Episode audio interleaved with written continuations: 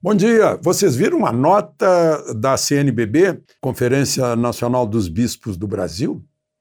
Pois é uma nota muito, muito severa em relação a, ao projeto de lei que uh, regulariza os jogos de azar, ou legaliza os jogos de azar no Brasil. Os, uh, a CNBB se junta aos evangélicos. Os evangélicos já estavam fazendo pressão. Sabem por quê? No finalzinho da legislatura do ano passado, na Câmara dos Deputados, votaram com a maior pressa regime de urgência para aprovar esse projeto, que admite cassinos no Brasil, etc. Os evangélicos foram contra. Agora a, CN, a CNBB diz que vai destruir a família e que vai mostrar as digitais de cada deputado que votar a favor da legalização dos jogos de azar.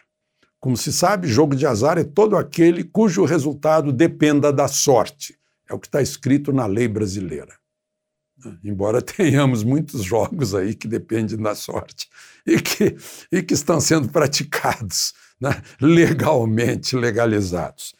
É, é uma, o, o perigo de destruição de famílias, de destruição de, de patrimônio, de, de dependência do jogo, né?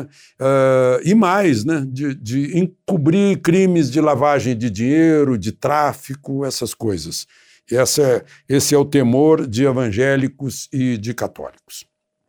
Bom, o presidente Bolsonaro sobrevoou as regiões afetadas pelas chuvas lá em São Paulo, uh, de helicóptero, depois caminhou pelas ruas uh, lá de Franco da Rocha, Constatou de novo o Data Povo né, e teve reunião com os prefeitos da região e com a Defesa Civil da região, levando ministros para adotar, a, atender ao, aos pedidos dos prefeitos que lá estavam apresentando suas reivindicações. Enquanto isso, o, o Supremo reabriu, né, o ministro Fux fez um discurso assim de paisão de todos nós, tutor dos eleitores, disse em outras palavras: olha, meninos, comportem-se, nada de nós contra eles. Né? É, tudo bem, né? Parece que a gente não tem cabeça. Eu, eu, acho que é isso que pensam, que a gente não tem cérebro. Né? Porque fazem certas coisas que imaginam que a gente não está observando. O, ele disse também que não há espaço para ações contra o regime democrático. Eu não sei com quem que ele estava falando, se era para alguém lá do Supremo mesmo. Né? Eu não, não creio que, que haja entre nós alguém que esteja conspirando para derrubar governo, fazer conspiração armada, alguma coisa assim. Né? Ele disse também que é, é, tem que haver o império da lei, né, a defesa do texto constitucional. Ah, sim, tem que haver sim. Né?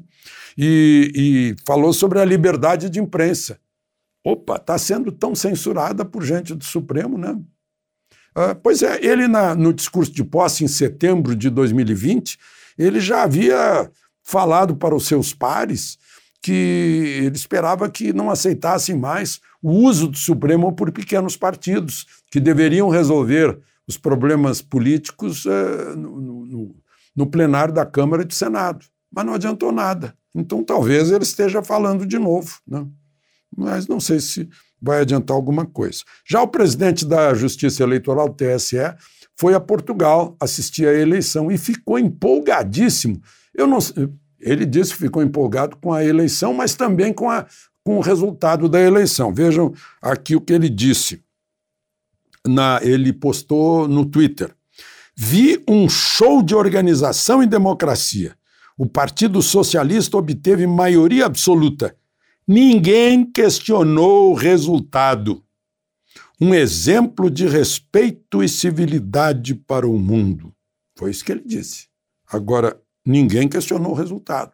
E a gente olha as imagens vê o eleitor português botando o voto impresso no papel na urna. Votação manual, não é eletrônica. Ninguém questionou o resultado. Né? Respeito e civilidade, exemplo de respeito e civilidade para o mundo. Como o Brasil está no mundo, então deve ser exemplo também para o Brasil. Né?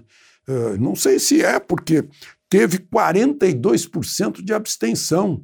mais os votos brancos e nulos, deu 44%. Portanto, votos válidos, apenas 56% elegeram ou reelegeram o chefe de governo, primeiro-ministro, que teve 42% dos votos válidos, ou 23,5% do eleitorado. Né? Lá o voto não é obrigatório e uh, só pode votar quem tem 18 anos para cima. Voto de papel. Eu acho que ele ficou entusiasmado, porque ele disse o Partido Socialista obteve maioria absoluta, talvez isso tenha deixado entusiasmado e ele ficou empolgado e já postou, esquecendo-se que ele estava uh, festejando uma eleição que não houve questionamento de resultado, que é no voto de papel e na urna, e que foi um exemplo de respeito e civilidade com 42% de abstenção. De Brasília, Alexandre Garcia.